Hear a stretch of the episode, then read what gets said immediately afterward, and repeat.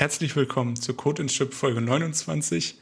Heute sprechen wir über ein paar persönliche Updates, über die Docker Image Retention Policy und einige Go Drafts. Viel Spaß!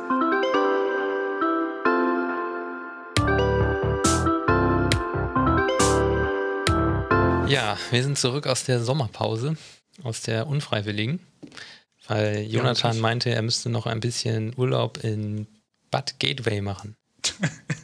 Bad Gateway, ja, das ist natürlich eine gemeine Anspielung. Aber eigentlich bin ich nur umgezogen und der Internetprovider hat es halt nicht geschafft, hier innerhalb von, ich weiß nicht, vier Wochen ähm, Internet zur Verfügung zu stellen, weil verschiedene Dinge dazwischen kamen, sagen wir es mal so. Ja, ist auch nicht so einfach in so einem unterentwickelten Land wie Deutschland da irgendwo so ein Kabel hinzulegen. Ne? Ja. Ja. Und in so einem Neubaugebiet, äh, also nicht Neubaugebiet, meine ich, in so einem Wohngebiet, das war das Wort. Mhm. Da müsste ja, da kann das schon mal vorkommen. Ja. Aber jetzt hat es ja geklappt zum Glück. Nach äh, ungefähr fünf Wochen haben sie es dann hinbekommen. Ähm, und ähm, jetzt habe ich auch eine ganz gute Leitung, muss ich sagen. Ja, wenn davon mal alles bei dir auch am Rechner ankommen würde, aber das ist, glaube ich, ein Thema für eine andere Folge vielleicht. Ich mache ein YouTube-Video, wie ich hier Kabel verlege. Aber was ich auf jeden Fall sagen kann, also der, äh, der Router steht jetzt quasi unten im Erdgeschoss. Wir wohnen über zwei Etagen. Oho. Und ähm, ich habe jetzt, äh, weil jetzt eben oben kein, kein LAN-Anschluss war und oben auch kein Kabelanschluss ist, ich habe jetzt über Kabel, ihr könnt euch den Anbieter jetzt denken, mhm. ähm, benutze ich jetzt äh, Powerline-Stecker von Devolo. Und zwar, äh, ich weiß gerade gar nicht, Magic heißen die, glaube ich. Ich weiß nicht, Magic, ich glaube Magic 2. Ich bin, ich bin mir nicht sicher. ähm, jedenfalls. Und löst ähm, der Name das Versprechen ein, oder? Ja, also es funktioniert ziemlich gut, muss ich sagen. Mhm. Unten ähm, habe ich die halt den Adapter reingesteckt und dann steckt man nur ein LAN-Kabel in diesen Adapter und an den Router und dann habe ich oben halt jetzt ähm, den zweiten davon, das Gegenstück davon, äh, auch in die Steckdose gesteckt und dann halt ein LAN-Kabel an den PC. Und ähm, hier oben ist auch nochmal extra WLAN, also dieser zweite Adapter hat noch ein, noch ein extra WLAN sozusagen. Also, dass ich hier oben auch alles abgestrahlt habe mit dem. Ähm, Im Mesh funktioniert das mit der Fritzbox zusammen ganz gut. Aha, okay. Also die Geräte wechseln auch, wenn man hoch und runter geht und so, das funktioniert mhm. alles. Allerdings, ähm, genau, die Übertragungsrate sind jetzt halt so ungefähr 15 Megabyte pro Sekunde. Ähm, was nicht allzu was eigentlich gar ist, nicht ne? so schlecht ist dafür. Also es gibt hm. Ich habe gelesen, dass es deutlich schlechter sein kann. Ja. Insofern bin ich ganz zufrieden damit. Und äh, man muss ja auch bedenken, das Haus ist irgendwie 1970 gebaut, also die Kabel sind nicht gut isoliert. Ähm, das Ganze geht durch den Sicherungskasten, was auch immer ein Problem ist bei solchen Powerline-Dingern. Auf jeden Fall, ja. Und ähm, also dafür finde ich die Verbindung ganz gut und auch der Ping und so ist gut. Also im Haus sozusagen habe ich da kaum Verluste. Äh, nur der Durchsatz könnte etwas höher sein, weil wir jetzt hier ähm, theoretisch 50 Megabyte pro Sekunde, pro Sekunde kriegen könnten. Ähm, davon bekomme ich halt jetzt nur ja, 10 bis 15 hier oben, aber ähm, das reicht ja auch erstmal. Also vorher hatte ich DSL 50.000, das ist jetzt auf jeden Fall schon mal eine krasse Steigerung. Hm. Ja, krass. Ja. Wenn man das vorher gewusst hätte, hätte man ja auch nur DSL, äh, beziehungsweise Kabel 100, eine 100.000er Leitung nehmen können oder so, die dann äh, später günstiger ist. Aber man kann ja auch jederzeit wechseln und gegebenenfalls, wie gesagt, wenn wenn ich irgendwie eine Lösung finde, hier ein Kabel zu verlegen, ohne dass ich äh, das überall an den Wänden sichtbar habe, dann werde ich das machen und nochmal dokumentieren. Ja. ja, das ist immer so, ja. Man will ja eigentlich schon lieber irgendwie eine Kabelverbindung haben zum Internet mit seinem festen ja, Rechner. Schon. Oder wenn, ein, wenn man einen Rechner hat, der das kann, dann will man es auch irgendwie auf jeden Fall mit Kupfer oder, ja, ich glaube, Glasfaser ist noch ein bisschen, äh, ist noch ein bisschen äh, Overkill, aber ja. Im Haus auf jeden Fall, ja. Ja. Du jetzt nicht, ich weiß gar nicht, wie viel Meter darf man Kupfer legen, bevor das äh, Probleme macht? 100 oder so? Oder 50? Wie war das? Mm, ich glaube, bei so einem normalen Ethernet gehen schon 100 Meter. Ja. Ah, das ist ja schon relativ viel. Also 100 Meter, da hast du auch schon einen halben Palast. Ja. Na gut, mit Ecken und so, naja, wer weiß. Ja. Hängst du irgendwo einen Switch dazwischen, dann geht's schon wieder. Ja, aber äh, ja, netten, der nette Techniker hat jetzt hier auch im Haus noch Sachen installiert. Ähm, also irgendwelche Geräte auf der Straße mussten getauscht werden, irgendwelche Verteiler. Und ähm, im Haus haben wir jetzt auch nochmal so einen Verstärker bekommen, quasi. Mhm. Ja. Und ähm, sowas hängt bei uns auch in der Garage.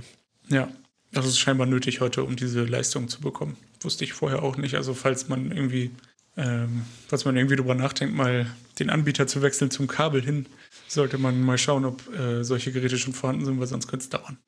Ja, oder man muss mal bei den Nachbarn fragen, ob die Stimmt. auch schon alle Kabel haben, weil so ist es unserer Nachbarin ergangen. Der wurde dann ein neuer Kabelanschluss aufgeschwatzt, weil ihr altes DSL, also die benutzt sowieso kein Internet, eigentlich will die nur telefonieren, weil das irgendwie eine alte Dame ist. Und ähm, ja, dann haben sie ihr Kabel angequatscht, aber auf unserem hausinternen Verteiler war natürlich gar nichts mehr frei. Und dann, ja, mussten sie erstmal gucken, wie sie das jetzt lösen.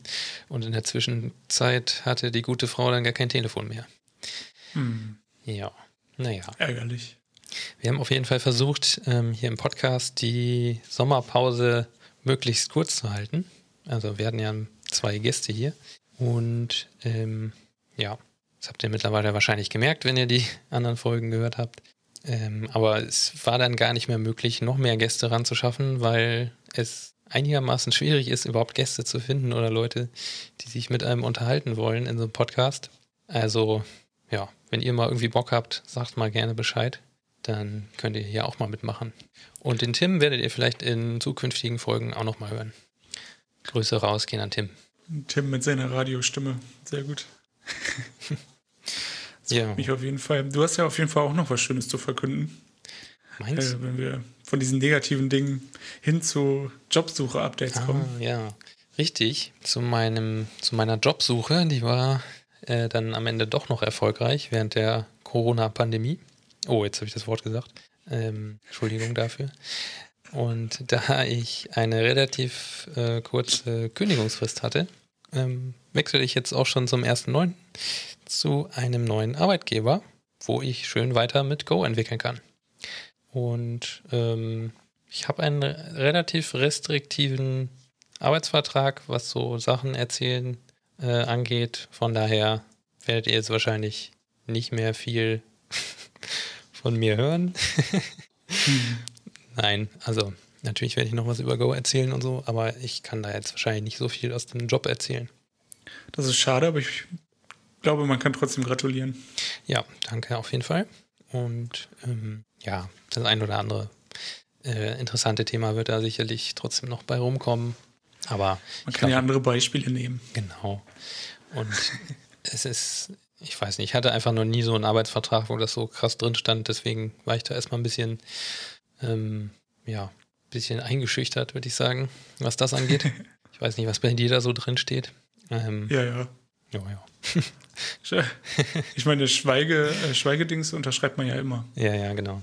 Nee, Und aber auch so von wegen, ich weiß gerade gar nicht mehr, was da drin steht. Ich habe auf jeden Fall relativ lange gebraucht, um mir das alles durchzulesen. Ich glaube, mhm. so einen ganzen Nachmittag war ich dabei, die ganzen Dokumente durchzulesen und zu unterschreiben und so. War das ein halbes Buch oder wie? Ja, ja, ja, das war schon so ein, so ein DIN A4-Umschlag mit, äh, ja, mit einer, ja gut, da waren natürlich beide Versionen drin, aber das, was ich wieder weggeschickt habe, war, naja, gut, war vielleicht so dick wie ein iPad oder sowas. Keine Ahnung. Schon okay. Schon eine Menge Zettel. Aber jo. trotzdem. Ist ja auch in Ordnung. Ne? Ich glaube, ich weiß gar nicht, äh, bei mir war das auch relativ viel, aber es war alles digital. Und ich muss gestehen, ich habe es mir nicht alles durchgelesen. Also. Mhm. Ja. ja, Kinder, unterschreibt nichts, was ihr nicht durchgelesen habt. Ja, ja ich. Hm. Digital geht das ja schon noch einigermaßen. Da kann man ja wenigstens irgendwie mit Command oder Steuerung F nochmal irgendwie bestimmte Schlüsselwörter suchen, äh, wenn man das alles nur in Textform hat. Äh, wenn ich irgendeinen Artikel lese in einer Zeitschrift, in, also in einer echten Zeitschrift, dann denke ich manchmal, ich will jetzt hier was finden, aber ich kann das nicht mit Command F suchen. Das hat auch schon mhm. äh, teilweise Vorteile, das digital zu haben, würde ich mal sagen.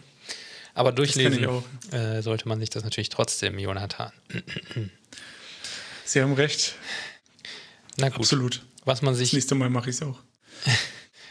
Jetzt super Überleitung. Was man sich auch nochmal durchlesen könnte, ist die neue Docker Image Retention Policy.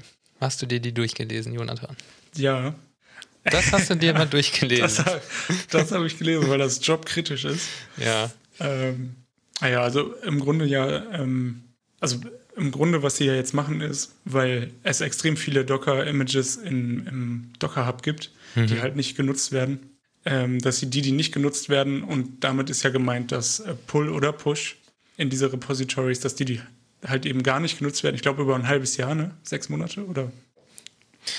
Äh, ich habe die hier gerade also, nochmal aufgemacht. Die Zahl weiß ich jetzt gerade nicht genau, aber auf jeden Fall nach, ich glaube, nach sechs Monaten äh, werden diese Docker-Images dann gelöscht. Ja, sechs Sofern Monate sie niemals gepullt wurden und niemals gepusht wurden in der Zeit. Also äh, ich glaube, dass sich für die allermeisten Menschen eigentlich nichts ändert. Tatsächlich. Ja, also wahrscheinlich wird das keine großartigen Auswirkungen haben. Und ähm, meistens gibt es ja, was heißt meistens? Es gibt ja irgendwo die, die, die Quelle, das Docker-File für so ein Image. Mhm. Und ja. wenn man das nicht mehr hat, dann sollte man vielleicht auch das Docker-Image an sich nicht verwenden, weil wer weiß, was da drin ist. Ja, man kann das noch irgendwie inspekten, irgendwie mit Tools und so und so weiter. Aber es, die Images werden ja auch andauernd abgedatet und dann, ja, hast du ja irgendwann auch wieder ähm, gar nicht, das braucht einfach keiner die Nginx-Version 1.14.3, wenn es schon die 1.15 gibt, wo, mhm. was weiß ich, welche Security-Fixes drin sind. Ähm, ja. Und wenn man sie doch noch braucht, dann kann man sie ja auch ähm, aus dem alten Docker-File wiederherstellen. Das sollte ja auch nicht das Problem sein. Ich, es gibt bestimmt irgendwelche Enterprise-Sachen, Kunden, die da ein bisschen auf längere Zeit, ähm, Zeitabschnitte zielen oder wie sagt man, äh, die ein bisschen in anderen Zeitdimensionen unterwegs sind. Aber ja, die müssen dann eben auch zusehen, dass sie da mal einen schnelleren Workflow hinkriegen oder das aktuell halten, ihr Zeugs. Ja. Aber ich finde auch ein halbes Jahr ist eigentlich lang genug. Also in den allermeisten Fällen wird es ja so sein, dass ähm, wenn die Images gebraucht werden, also wenn man, wenn man selber den ähm, wirklich das Image gerade nutzt oder wenn irgendjemand das Image gerade nutzt, dann wird es ja auch nicht gelöscht. Ge gelöscht. Ja. Ähm, und wenn es wirklich ein halbes Jahr lang nicht genutzt wird, dann ist es ja auch einfach outdated wahrscheinlich. Also in welchem anderen Fall würde das sonst so sein? Dass ja, die werden sich das schon genau angeguckt haben, da die Daten, ja. die bei ihnen rumliegen. Das verbraucht ja sicherlich auch eine Menge Speicher und ähm, ja. wahrscheinlich haben die mal einen Blick auf ihren, ihre AWS-Rechnung geworfen und sich gedacht, ah, da können wir noch was optimieren. Und man muss ja auch sagen, für Pro-Accounts, die man ab 5 Dollar im Monat bekommt, was echt ein Witz ist, ist dann auch das schon wieder aufgehoben. Ne? Mhm. Ja, also wie gesagt, ich, ich glaube nicht, dass sich da jetzt wahnsinnig viel ändert äh, für, die, für die meisten Menschen. Und ansonsten hat man ja eh über die, über die Firma oder also ich meine, wenn man es so exzessiv nutzt, dann macht es ja auch Sinn, sich einen Account dazu, einen Pro-Account dazu kaufen. Ja, oder man hostet sich eben die eigene Registry. Das ist auch kein Hexenwerk. Sollte man vielleicht sowieso lieber machen. Dann, ja. Wegen der Security. Ja, keine Ahnung. Es ist ja vielleicht dann bist du nicht mehr abhängig von der Zentralen und hast äh, Uptimes und Downtimes und sowas eher im Blick. Ja. ja, hat alles seine Vor- und Nachteile. Also sie schreiben hier 15, sie hosten 15 Petabyte an Docker-Images und in den letzten sechs Monaten wurden nur 4,5 Petabyte davon überhaupt gezogen. Also wollen sie sich da ein bisschen von 10 Petabyte so ungefähr verabschieden. Ja, schon krass. Was schon ne? echt viel ist. Das ist echt viel, ja. Und ich habe da auch ein paar Images rumliegen. Gut, die sind jetzt nicht groß, aber klar, man hat irgendwann mal irgendwie so ein Image erstellt, das pusht man da hoch, damit man es irgendwie auf einem anderen Rechner auch pullen kann. und dann gammelt das da oben und eigentlich braucht man es auch nicht. Stimmt. Ich kann ja mal eben gucken. Was denn? Wie hieß denn unser Ausreden-Docker-Image? Achso. Äh, Developer Excuses. Ah, das war im alten äh, MetaMouse, ne? Ja. Mist. ja, genau. Ihr könnt ja mal das Docker-Image ausreden slash Developer mit dem Tag lamest ziehen. äh, da kriegt ihr eine, eine lame Developer-Ausrede präsentiert, wenn ihr das ausführt. Das wäre zum Beispiel auch so ein Image, was dann irgendwann wahrscheinlich gelöscht werden würde. Es sei denn, ihr pullt das jetzt alle fleißig, dann ähm, ja, also Docker Run Ausreden slash Developer mit dem Tag Lamest. Okay. Ist auf jeden Fall eine schöne Sache. Und wäre ja schön, wenn das wenigstens überlebt. ja, das können wir auch mal pflegen. Wenn ihr da noch eine Ausrede habt, die da hinzugefügt werden soll, sagt Bescheid. Vielleicht sollten wir da mal so ein Google-Umfrage-Sheet anlegen und das in die, in die Notizen packen. Das kann können wir machen. anonym Sachen ein, ein, äh, äh, einpflegen quasi. Aus dem Image könnte man theoretisch ja sogar direkt auf das Sheet zugreifen. Stimmt. Das könnte gehen. Das super witzig. Also auf codeandship.rocks slash podcast slash 29 findet ihr dann die Shownotes und dann da auch irgendwo so eine Google-Umfrage. Vielleicht ist das überhaupt datenschutzrechtlich okay? Ich weiß es nicht. Irgendeine Umfrage werdet ihr finden. Die ist, ja, die ist ja anonym. Also die kann ja anonym sein. Ja, genau. Und dann pflegen wir das da ein und dann wird das schöne Image immer schöner. Sehr gut. So machen wir es. Was es sonst noch gab, ähm, so ein paar Go-Drafts hatte ich mir angeguckt. Hast du die auch angeguckt? du dir die auch angeguckt? Äh, von Embedding-Files hast du mir schon mal was erzählt. Ja. Und ähm, das fand ich ganz interessant. Die anderen, die du jetzt hier aufgeschrieben hast, leider nicht. Nee. Ja, okay. Ähm, also dieses File-Embedding, das hatten wir, glaube ich, echt schon mal in irgendeiner Folge sogar.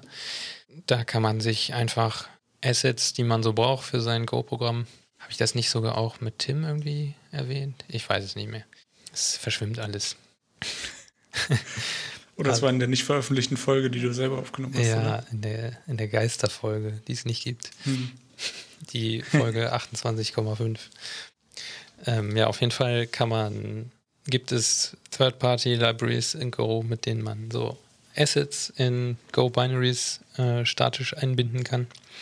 Und dann kann man mit irgendeiner Methode aus diesem, aus dieser, aus diesem Package, was man sich da auch einbinden muss, kann man dann diese Dateien zur Laufzeit wieder auslesen und zum Beispiel über einen HTTP-Server ausgeben als CSS-Datei oder ein Bild oder was weiß ich. Mhm. Der Vorteil ist eben, dass das alles in dem Go-Binary mit drin ist und man nicht noch extra irgendwelchen Assets-Ordner mit irgendwo ausliefern muss. Also wenn man jetzt irgendwie so eine, so eine Exe oder so ähm, erzeugt, wo so ein kleiner Webserver laufen soll und das öffnet irgendwas in deinem Webbrowser und da soll CSS und was weiß ich nicht alles drin sein, dann kann man das alles so in ein Go-Binary rein embedden. Und da gibt es jetzt einen Draft dafür, dass das auch mit in die Standard-Library aufgenommen wird, sowas, so ein Mechanismus. Und parallel, parallel dazu gibt es dann noch das File System Interface Draft, was so ein bisschen daran anknüpft oder weswegen dieses, oder sagen wir so, das äh, wird dann auch irgendwie nötig, um halt diese Binärdaten wieder auszulesen, dafür ein Interface zu haben. Und deswegen gibt es jetzt diese beiden Drafts für Embedding und für ein Filesystem-Interface. Ähm, ja, Embedding haben wir, glaube ich, jetzt schon ganz gut abgehandelt. Ähm, da kann man dann, gibt es noch einen extra Go-Befehl, also die Änderungen werden relativ tiefgreifend sein also was die ganze Toolchain und sowas angeht, hat man dann so noch so einen Embed-Befehl und dann läuft das so ein bisschen so wie bei diesen Go-Generate-Direktiven, die man oben in einen Kommentar über den Package-Namen schreibt. Das ist dann Go-Doppelpunkt-Embed und dann gibt man da irgendwelche Ordner oder einzelne Dateien an und die werden dann mit hineingegossen ins Binary. Und dann hat man das da zur Verfügung zur Laufzeit. Und dann kann man tolle Sachen damit machen. Und für das Ganze braucht man dann dieses File-System-Interface, also sowas wie äh, Readfile und äh, dass so eine Methode dann auch ein File zurückgibt, was einen Size hat und einen Namen und was weiß ich nicht alles. Und ja, dass es eben so ein Interface gibt, was mit dem File-System kommuniziert. Und in dem Fall ist es dann auch egal, was darunter läuft, ob das so ein Embedded-File ist oder ob das irgendwie ein Network-Share ist.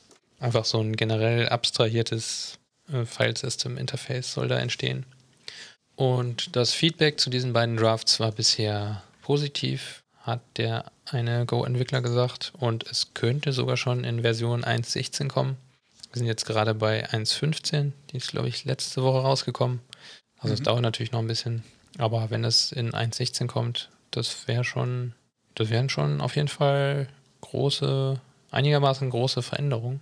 Ähm, bisher waren jetzt so nicht riesige, also es wäre mehr so under the hood Änderungen.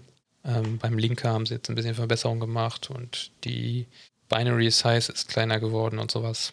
Aber so Embedding und File System Interface sind auf jeden Fall so Sachen, wo dann die Sprachennutzer auf jeden Fall auch ein bisschen mal wieder was Neues hätten, womit sie rumspielen können. Das ist auch einfach eine coole, coole Sache, um auch nochmal auf andere Ideen zu kommen, finde ich. Ne? Also man kann ja jetzt schon Dateien teilweise importieren mit diesem, wenn man sie mit Unterstrich, also richtig importiert. Ähm, allerdings das wäre relativ umständlich, wenn man da mehrere Sachen äh, mit in das Binary backen will.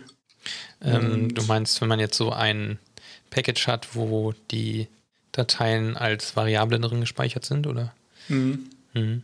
Ja, so machen das wahrscheinlich, nee, so machen das ganz sicher auch alle Third-Party-Libraries. Äh, da gibt es wirklich viele, die das, äh, die da irgendwie in letzter Zeit entstanden sind und deswegen äh, gab es da jetzt auch mal einen Draft für, dass das mal irgendwie in die Standard-Library auch mit aufgenommen wird. Ja, auf jeden Fall spannend. Ja. Was auch noch spannend äh, ist, auf jeden Fall, und das wird wahrscheinlich noch ein bisschen länger dauern, sind die, ja, alles, was so mit Generics zu tun hat in Go. Äh, da gibt es jetzt, jetzt ein, da gab es schon mehrere Proposals, irgendwie Drafts. Nee, Proposals nicht. Mhm. Generell ist so das Vorgehen, äh, es gibt erst einen Draft, dann gibt es ein Proposal, dann wird es angenommen oder nicht. Und wenn es angenommen ist, dann gibt es einen Public Branch, wo das alles ausprobiert wird. Ja, und für diese Generics gab es schon mehrere Drafts, die alle nicht angenommen wurden oder die es nicht weitergeschafft haben. Und jetzt der neueste Draft ähm, ist einfach nur noch so ein Draft für neue Type-Parameter in Go. Und ja, um halt dieses ganze Generics irgendwie mal anzugehen und das implementierbar überhaupt zu machen, muss es ja irgendwie auch ein, so ein Type-Parameter Type-Parameter geben. Mhm. Oh, das ist das schlimm mit dem Denglisch. äh, ja, dass man irgendwo halt einer Methode, die generisch sein soll, auch den Typ mitgibt. Und da war dann halt noch das Problem, hm, wie man das so von anderen Code trennt. Und da waren Klammern auf jeden Fall ein Thema. Also welche Art von Klammern da jetzt benutzt werden. Ähm, ja. Ich glaube, in einem, in einer vorherigen Version wurde das mal versucht, auch mit eckigen Klammern zu machen. Ähm, und wenn man dann so mit Arrays oder Slices arbeitet, dann hat man relativ viele eckige Klammern oder mit Maps und oder sogar Maps von äh, Slices und dann wird es ganz schnell ganz unübersichtlich. Und hm. jetzt sind sie, glaube ich, dazu übergegangen. Wie war das denn? Äh, ich glaube, so normale, also runde Klammern. Runde Klammern, ja. Ja, zu nehmen. Dazu äh, auch noch eine Sache, und zwar kann man das in GoLand schon ausprobieren, als exper experimentelles Feature. Ah, cool. Ich weiß nicht ganz genau, was GoLand dann da im Hintergrund mit dem Code macht, aber man muss äh, man kann auch nicht einfach einen .go-File anlegen, sondern das muss .go2 heißen. Mhm. Und ähm, in dem Moment kann man die experimentellen Features anmachen und dann kann man dieses Typing schon benutzen, auch in regulären Code. Allerdings darf in diesem Package dann nur, in diesem einen Package dürfen dann nur Go2-Dateien sein. Okay. Ähm, ich schätze mal, das wird irgendwie im Hintergrund konvertiert noch. Mhm. weiß ich auch nicht, was da genau passiert. Äh, aber das ist vielleicht noch ganz interessant, dann kann man schon mal dieses Feeling bekommen. Hast du das schon mal ausprobiert? Ähm, ich habe, du hast mir das irgendwann schon mal geschickt und mir ist es gerade wieder eingefallen. Also ich habe äh, dieses Feature mal angemacht, ja. Ah, ja. Und damit eine Datei, also ein Mini-Ding mal, äh, also einfach nur so ein Konsolenprogramm quasi geschrieben. Mhm. Ähm, ja, ich habe ja gerade gar kein Goland, deswegen äh, müsste ich mir es mal. Es ja eine Demo, ne? Für zwei genau. Wochen. Ja, müsste ich mir mal die die Demo reinziehen und ja, dann. Das, äh, das mit den Drafts und so, das gilt tatsächlich auch in Goland, dass die oft diese experimentellen Drafts, die aber schon im Kommen sind, sag ich mal, mhm. äh, die kann man oft in Goland schon vorher ausprobieren, wenn es Language Features sind. Die haben dazu auch äh, eine ganze Seite für diese experimentellen Dinger. Äh, die kann ich mal in die Show Notes verlinken. Jo, das wäre gut. Dann kann man sich das da nochmal angucken. Und ansonsten kann man ja, glaube ich, auch immer die aktuelle, ja, irgendwo gibt es dann auch immer so, ein, so eine Development-Version von Go, die mhm. man sich installieren kann. Ich glaube sogar über Go kann man das machen. Ich weiß gerade gar nicht, wie das geht. Aber ähm, hat man dann einfach auch eine andere Binary, die man ausführt. Und dann kann man da auch Sachen austesten. Das stimmt. Ähm, ich glaube, es gibt auch ein Plugin für Visual Studio Code. Das hieß irgendwas mit Nightly, Go Nightly oder so. Weiß es gerade nicht genau. Auf jeden Fall kann man, konnte man damit auch diese experimentellen Features in äh, VS Code dann direkt benutzen.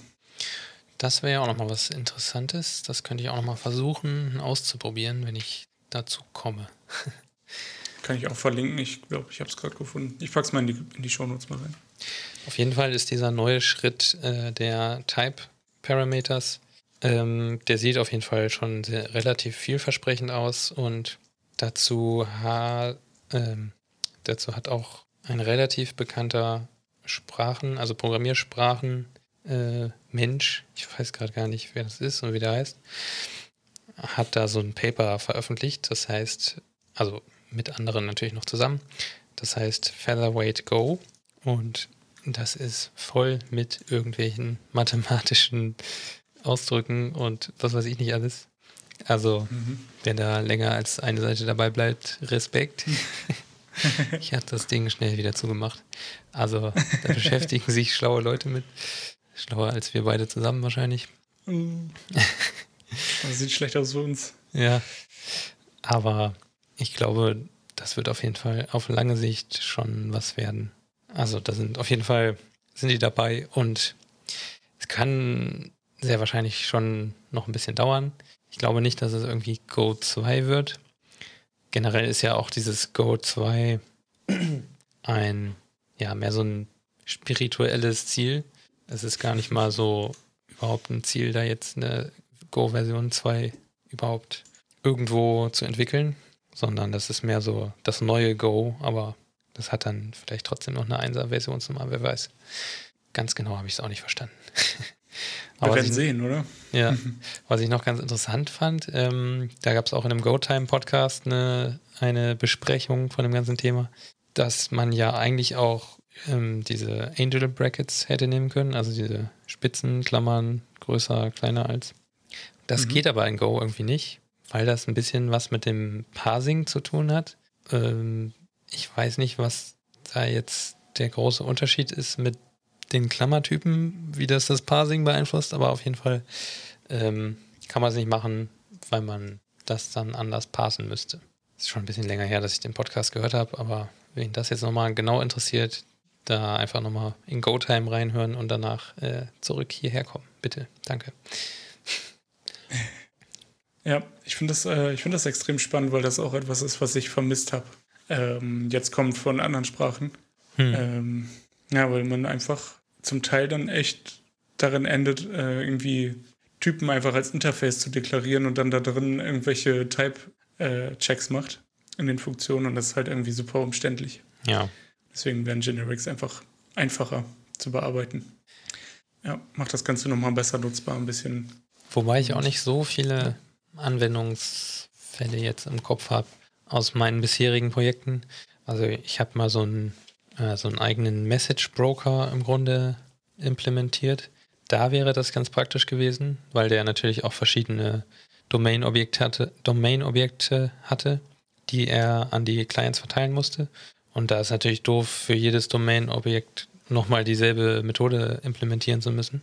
Mhm. Da wäre das generisch relativ schnell äh, von der von, na, von der Bühne gelaufen, äh, vonstatten gegangen. Wie sagt man?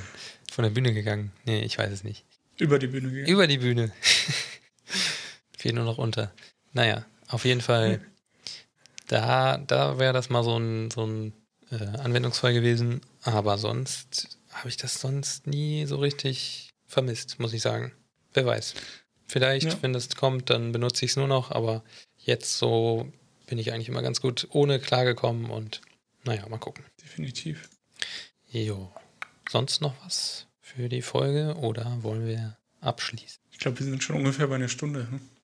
Meinst du? So, nee. Circa. Noch erst hier bei 40 Minuten ah, angefangen. Ja, hast recht. Naja, haben wir jetzt 40 Minuten. ist ja normal. eine normale Folge. Das war einfach so. Ja, lassen wir. Können wir mal so stehen lassen. da ist auf jeden Fall viel Editing benötigt in der heutigen Folge. Ja. Du hattest auch zwischendurch wieder diese Lags bei mir. Also entweder liegt es an mir oder an, weiß ich jetzt gerade nicht. Wahrscheinlich liegt es am Internet hier. Ja, also bei mir war alles super. Cool. Ja, dann haben wir ja wenigstens eine saubere Spur, das ist ja wichtig. Ja. Gut. Ähm, Wollen wir dann nochmal ein Intro machen? Oder? Nee, ich würde jetzt nochmal ein Outro machen und dann können wir nochmal ein Intro machen. Okay. Ein Outro. Outro. Ähm, ja, dann vielen Dank fürs Zuhören.